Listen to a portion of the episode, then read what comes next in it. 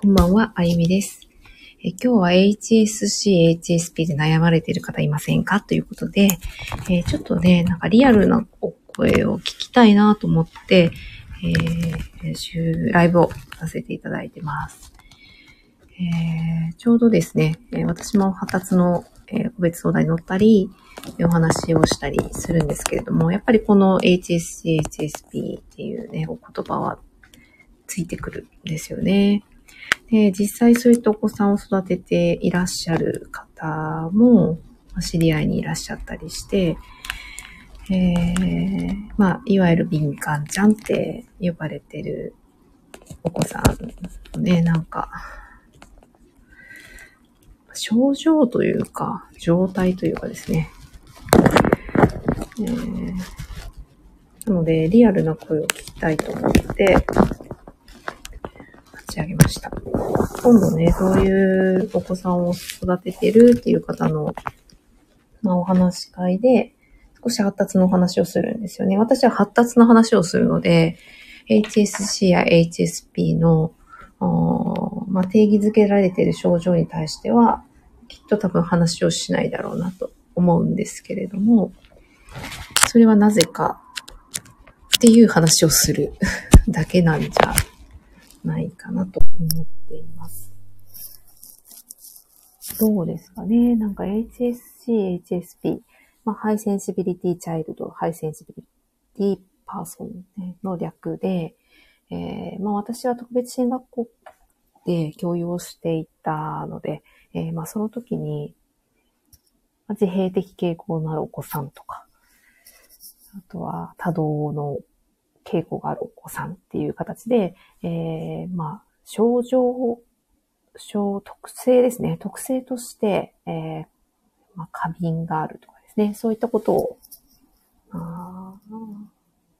特性としてお持ちのお子さんと関わってるたんですけど、なんかその中の一つなんですよね。だから HSC だからとか、HSP だからどうするっていう、なんかそこでその言葉を定義づけただけで、こう正直私たちがおお子さんをお預かりして一緒にこう教育の現場で過ごしてるときに何も変わらないんですよね。なので、この診断名をつけるっていうことも、まあ、制度的に何かフォローを受けたりするときにはとても必要だなと思うんですけれども、この HSC、HSP という言葉をつけただけでは何も変わらないっていうことが私の中では、まあ、子供たちと過ごしていて一番感じていることで、まあ、だから何をどうしたいのか？その感覚が過敏の状態っていうのは、えーまあ、いわゆる HSP、HSC のお子さんやあの大人の方っていうのは、感覚過敏っていうことなんですよね。ざっくり言うと。で、その感覚過敏っていうのがどういったことで起きるのかって、全然、あの、その HSC や SS HSP のその説明書きとかには書かれてないんですよね。状態と、状態を表しているだけで、それがどういう原理原則で起こ起こって、体の中で起こっているかっていうことが、まあ、書かれてないものが多いんですよね。あ、こんばんは。えー、なので、HSC、HSP で悩まれている方の、まあ、リアルなお話を聞いて、で私も自閉的傾向のお子さんをみ持っていて、自閉症です。私の息子は自閉症アスペルガーですって言って、こう、学校で、まあ、お話をされて、あ、そうなんですねって言って見ることあるんですけど、まあ、自閉的傾向の強い方は、特性として失格過敏があるとか、聴覚過敏があるとか、いろいろこう特徴があったり、触覚過敏があるとか、まあそういった意味でいくと、まあ皆さん全部 HSP なんですよね。そういう方々も。なので、名前がつくだけで解決策にはならないところもあったりする。ただでも困ってるって思っている方はたくさんいるかなって、ちょっと思っていて、まあそういった方のお話を今日は聞きたいと思って、えー、ライブをしております。どうですかね？この中で HSP かなって、なんかね、診断テストみたいなのありますよね。ネットでこう、ポチポチこう、チェックを入れていくと、最後あなたはどうですよみたいなね。そういったなんか診断テストみたいなのがあったりして、まあ自己、自分でまあ判断していくやつなので、自分がそうって思えば、まあそうなのかなって、えー思いますけど、あ、私は疲れやすいです。あ、そうなんですね。そう。で、感覚過敏がある方とかお子さんっていうのはなんで疲れやすいかっていう理由はあるんですよね。で、そこにアプローチする方法っていう根本的にそれを解消していく方法っていうのがあって、まあ、そういったことを知っていると、それは発達っていう概念を知っていくとわかることなんですよね。なので、まあ、例えって言うならなんかダイエットしたいけど、どうやったら痩せるのかなって言って、じゃあご飯を抜いたらいいのかなとか、お肉を食べたらいいのかなとかっていうより、体の組成が何でできているのかをまず知って、あ、そういうルートがあって、そういうふうに栄養が吸収されて、こういうタイプの人はこうやって、これがたくさんいるのね、とか、今の体の状態見て、えー、この栄養素の方が足りてないのねとかっていうのが根本的に分かってくると、なんか肉食べたらいいかとか、ご飯食べなきゃいいかとかっていうダイエット法の話じゃなくなってくるみたいなんですね。根本的なその体の仕組みっていうのを知っていくと、なんかね、HSP だからどうしたいかの方が重要になってくるっていうですね。HSP でもその感覚過敏っていうのを感じなくしたい。もうバランスよく手で触った時にとっても不愉快な感じがするんだったら、それが解放されたいんであれば、ま、そういった形のアプローチがあるし、先ほどね、なんか疲れやすいですっておっしゃってくださった方いるんですけれども、疲れやすい、どんなことをした時に自分が疲れやすい傾向にあるかっていうのがあるんですよね。少し観察していくと。で、まあ、わかりやすいので言うと人混みの中に入ると疲れやすいとか、自分が見られてるような感じがするっていうのも感覚がそう捉えているので、えー、そう、本当にそうなのかなっ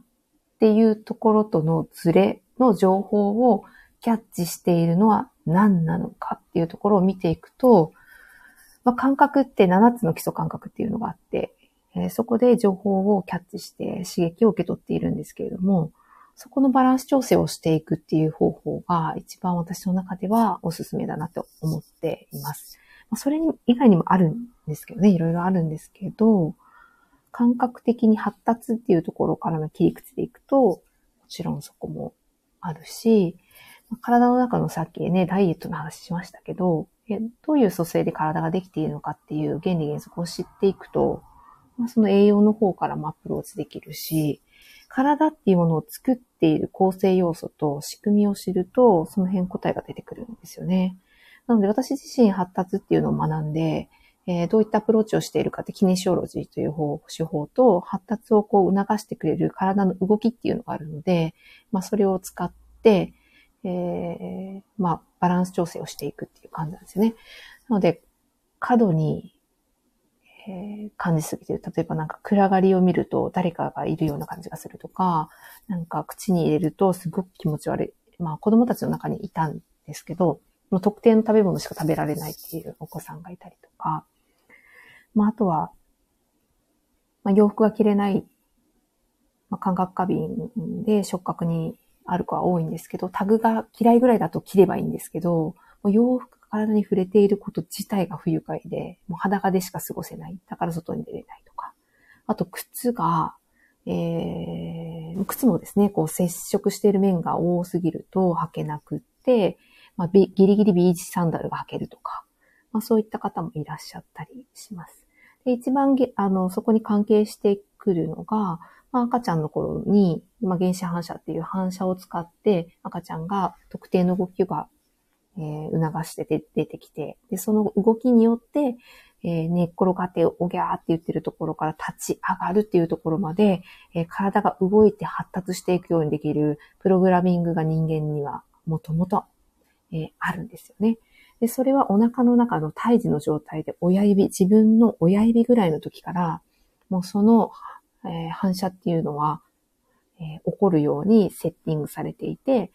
まあ、その反射がどういうふうに、どのくらい出るのかっていうのも人によって少し違うんですけど、それもバチッと決まってるんですよね。なので、その決まっていることから、えー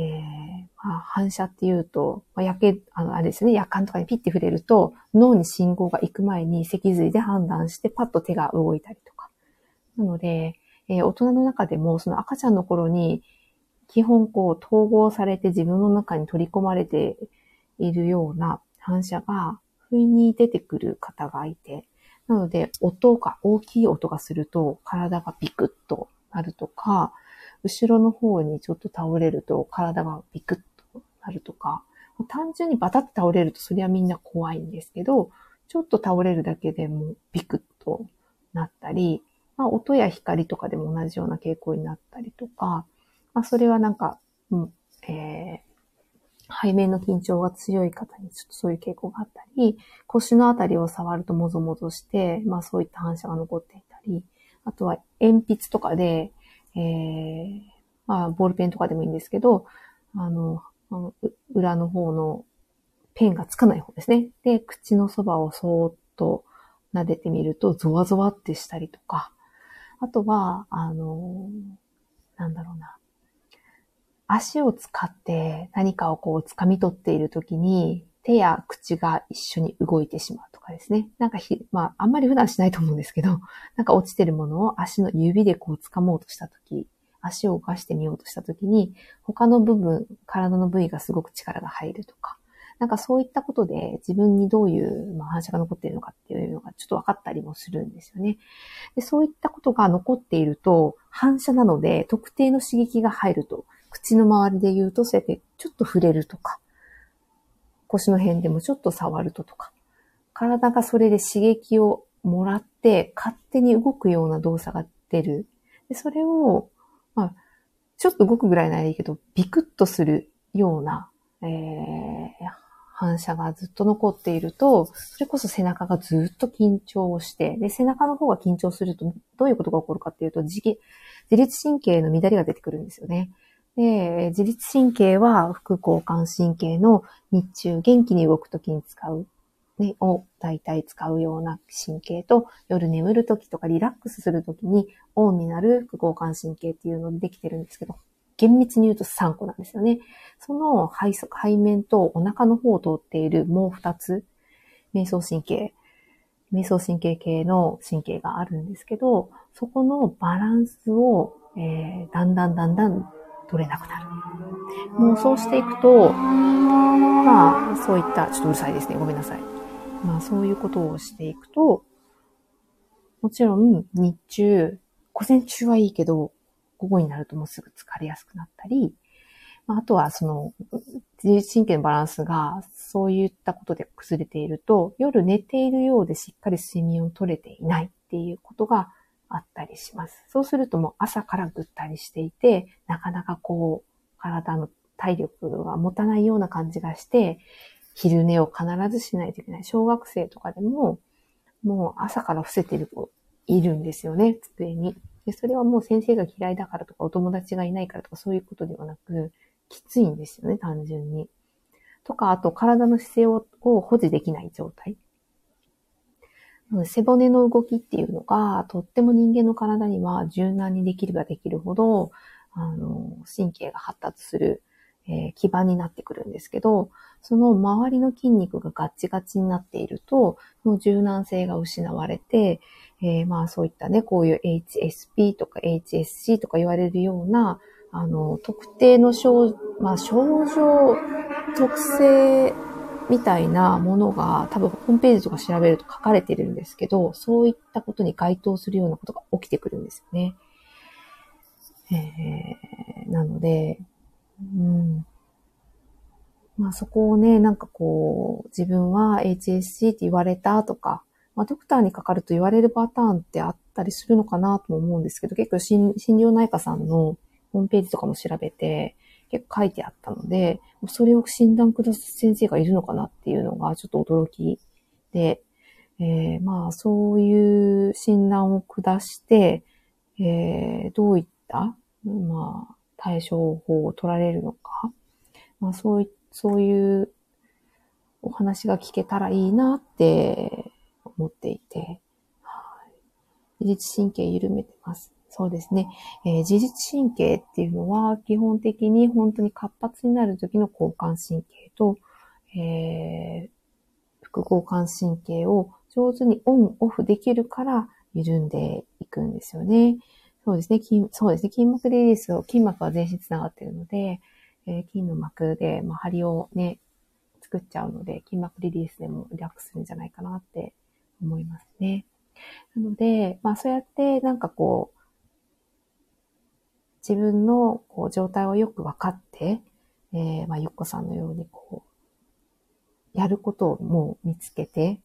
えー、いくと、まあ HSC でも HSP でも、もうそこはちょっと置いといて、自分がリラックスできていないとか、感覚過敏があるとか、えー、そういったことにフォーカスをして、じゃあどうなりたいのか。リラックスできる自分になりたい。夜はしっかり寝たい。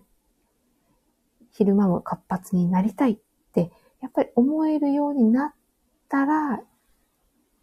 そう、気づくまでが大変そうなんですよね。だから、やっぱり、その、お医者さんレベルの人、もしくは私も教員をしていたんですけれども、特に特別支援学校で。た専門職の知識と、えー、まあ、知識ですよね。と、あと経験の幅で、私はやっぱりこう、障害をつけ、障害名をつけられて上がってくるお子さんでも、まあ、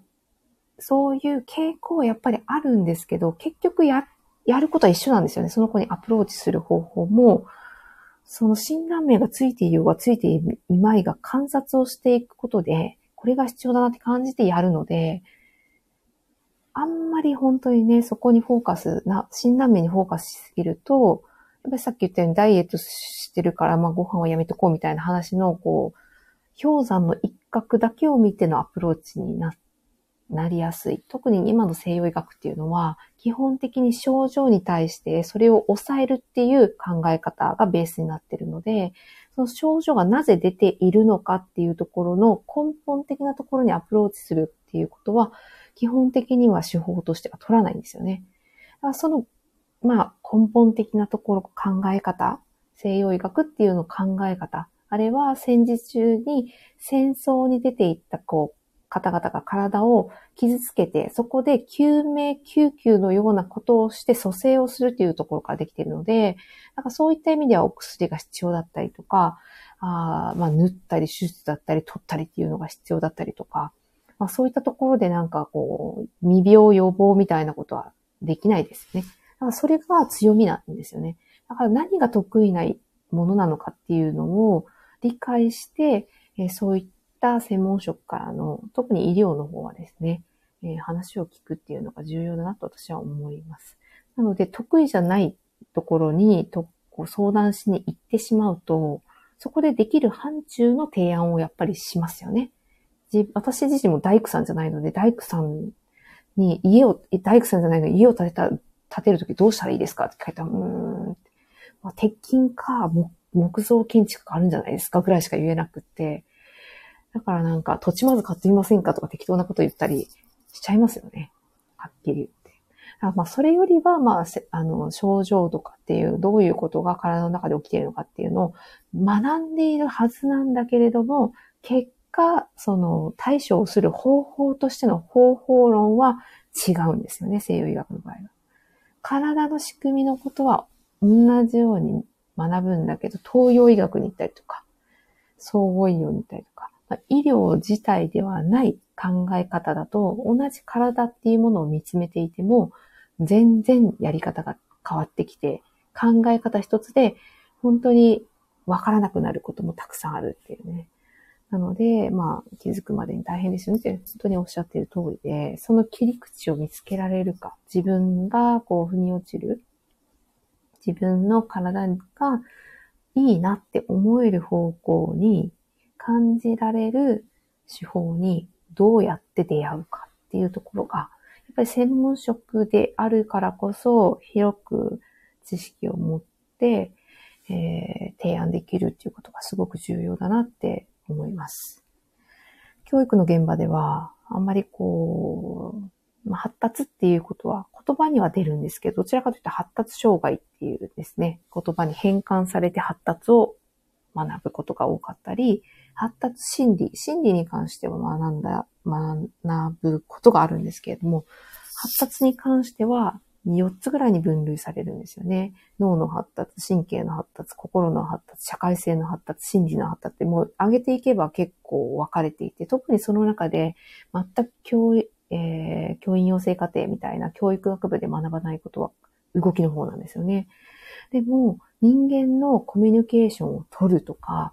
何かこう感情や思考の土台になっていることって必ず赤ちゃんの頃に取った動きから学んでいるんですよね。特に、えー、バランス感覚とかはコミュニケーションですね。こっちにおっとっと、あっちにおっとっと、シーソーで相手とぎっこんばったんしながら、バランスを取るってどういうことなのかって体で学ぶ。まずは自分自身のバランスで学ぶんですよね。右に行ったら倒れるから左に行こう。左に行ったら倒れちゃうから右にバランスを取ろうっていうのを体の感覚的に学んでいって、そうすると、右に行きそうだから左を、左を選択するっていう、その選択肢を取るっていうことを体験的に学んでいくんですよね。そうすると、物事も取る、取ってもいいし、取らなくてもいい。っていう、こう、選択をするっていうことを学んでるので、できるようになってくるんですよね。なので、えー、今度はそこに他者が入って、他者とのバランスっていうのが、えー、関係して、あ、ありがとうございます。えー、ぜひぜひ、バランスっていうのが取れてくる。なので、本当はですね、その辺まで教員だろうが、まあ、本当は厚生労働省感覚の、まあ、保育士さんとか看護師さんとかドクターとかっていうのは、えー、そこら辺は多分ざーっと学んでるはずだと思うんですけど、そこまで深くその動きが重要だっていうことをやっぱ伝えてられてない。なので、まあ、骨が体にありますよね。神経が体にありますよね。脳がありますよね。っていう流れの一つで、まあ、ざっくりこう、発達は頭からあの、お尻に向かって発達して、真ん中から外側に発達して、真ん中が整うから微細な運動ができて、粗大運動から始まってとか、まあ、そんな感じで学問としてやっぱり学んでいることが多いかなって思うので、実際のそのお子さんたちの体とかを見てそうだなっていうことは少ないんじゃないかなって思います。で私が教員をしていた時は、まあ、ほぼほぼその動きっていうのに発達の観点を持って、まあ、観察するっていうことは少なくて、で、私がいた頃に、まあ、感覚統合っていう運動の中でですね、そういった感覚を統合するっていうことができるような運動があるっていうのを私はちょっとだけあの、いろいろ調べてたら出会って、えー、まあ、感覚統合に関しては少しだけその体育の、私はもともと保健体育の教員免許を持っているので、体育の時間をこう持たせてもらったときに、まあ、少し取り入れてたっていうことで、そのくらい、むしろそのくらいなんですよね。だからあの時にまあそれをやれてたから少しは良かったかなとは思うんですけど、もっとなんか根本的に見ていくと、その動きっていうのを促して、で、え、その子に必要な動きっていうのがあるので、みんなにもちろん必要なものでもあるんですけど、いくらやってもいいし、えー、やって悪い動きっていうのはないと思ってるんですけど、まあ、その動きを、特定の動きを、まあ、やっていくことで、えー、体の発達っていうのを促していくことができる。えー、そういったことが分かっている観点で、この HSC や HSP っていうものを見つめると、うん、えー、見る視点がまた変わるんですよね。だから何してあげるといいのかなって親御さんだったらですね。だからこう、人がこう、ふっと来ると、まあね、部屋から出れなくなるとか、なんか特定の食べ物しか食べなくって、他のはなかなかこう食感が苦手で食べれないとか、でそこでどうしたらいいかなって、どんなご飯を作ってあげたら食べるのかな、お肉も大事だしな、お野菜も大事だしなって。悩むのかなって、えー、ちょっと思っていたりします。ただ、あのー、私は結構それってセンサーだと思っていて、えー、そういったところを、私はその、基礎感覚のどこに、えー、過敏性、オーバーフロー状態みたいな、受け取りすぎている情報を、えー、情報を受け取りすぎている感覚器があるのかなっていう見方をこう逆算的にしていくんですよね。なので、その切り口がわかると、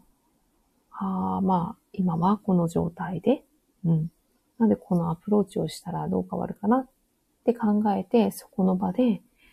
なんで食べないのとか、何が怖いのとか、なんでいけないのとか、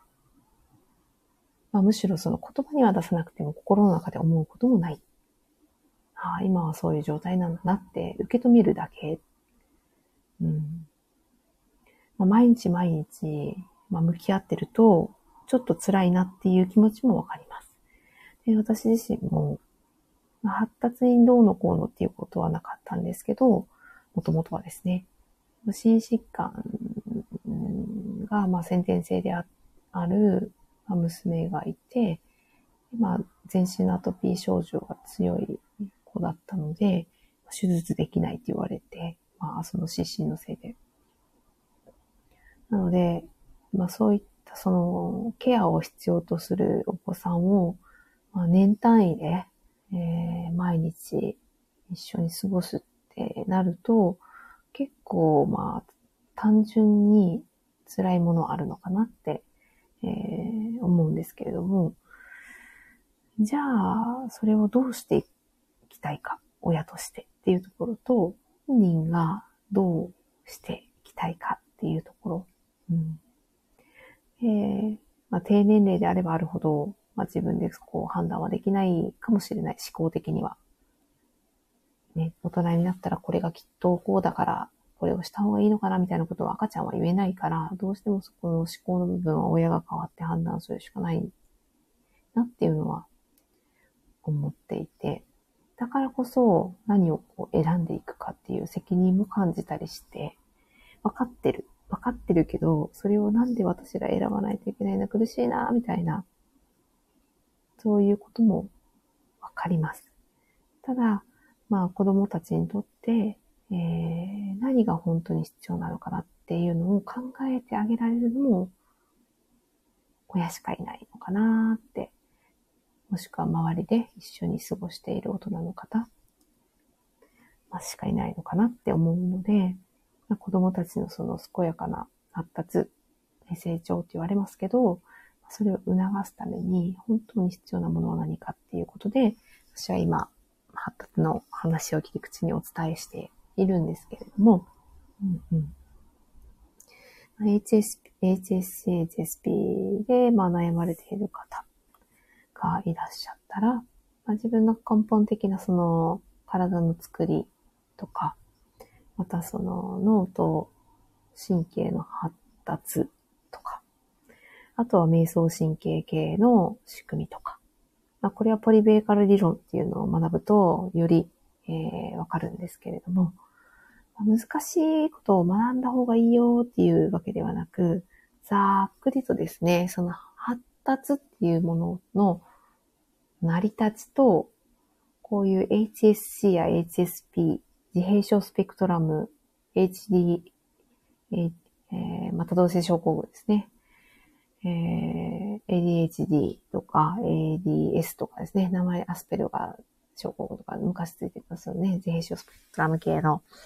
あ診断をお持ちの方とか。うん。全くこうスペシャルケアが必要じゃないとは言わないんですけれども、もちろん私が持っていたお子さんは結構重度な方が多かったので、発語がない。また、まあこう弱視で、えー、もう小さい時からメガネをしていたり、聴覚はえー、いなかったんですけれども、まあ少しね、死体不自由もあったりと。うん。やはりこう、サポートが必要じゃないとは言わないんですけれども、今だったらできることはもっとあったかなっていうふうに思います。で特に、えー、学校の現場だだと、まあ、その方法論だけの提案になってくるので、いかにこう、どうやって何をして過ごしたかになるんですけど、その中でも学習に偏るので、まあ、基本的には食事とかね、えー、まあ、どういったところに住んで、えー、どういった環境で過ごしているのかとか、えー、特に人間って、で、まあ、すべての心神経の信号が電気で、えー、動いているので、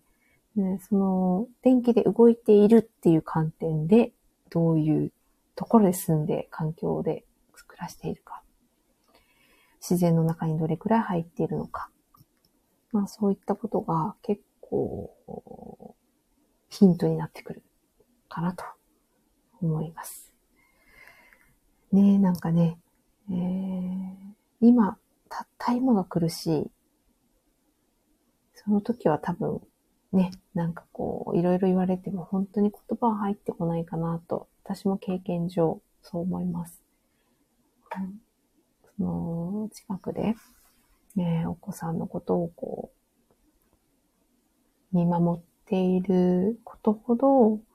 やはりこう、心がどんどんどんどんこう、辛くなって狭くなることはないかなって思っていて、だからこそ、えー、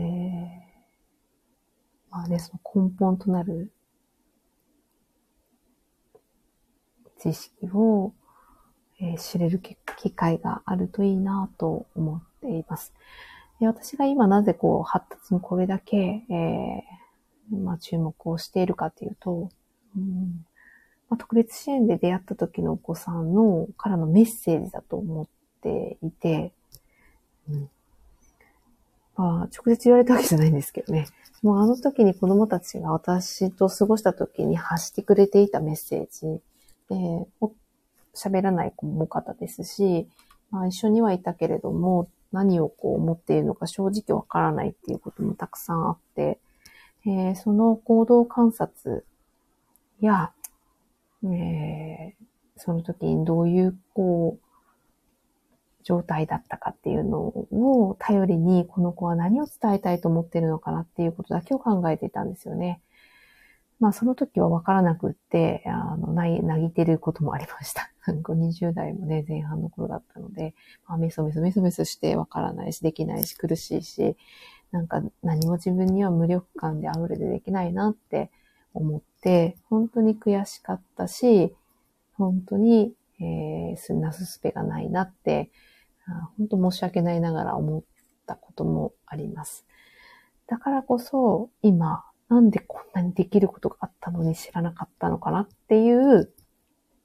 その思いと、まあ、その時に子供たちからそういったメッセージをもらってなかったら、今気づくこともできなかったで、まあ、それを今後、えー、まあ、その子供たちに直接伝えることっていうのは、まあ、機会があればね、できるのかもしれないですけど、えー、これから先出会っていく方々に、えー、還元していきたいなと。ペイフォワードで、えー、その恩を伝えていきたいなと思っていて、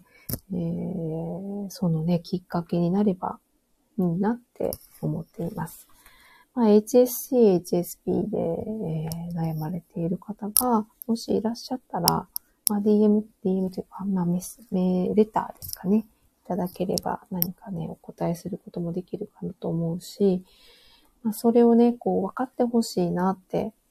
こういう風な私なんですっていうのが分かってほしいなって思っている方も、その相手からね、理解されることだけを望むだけでなく、そこからまた変わっていけるっていうね、きっかけに、気づきのきっかけにな、な、なればまたさらに嬉しいなと思います。えー、できればね、なんか HSC、HSP でもう本当に今、たった今苦しいなっていう方とお話ができたら嬉しいと思っていたんですけれども、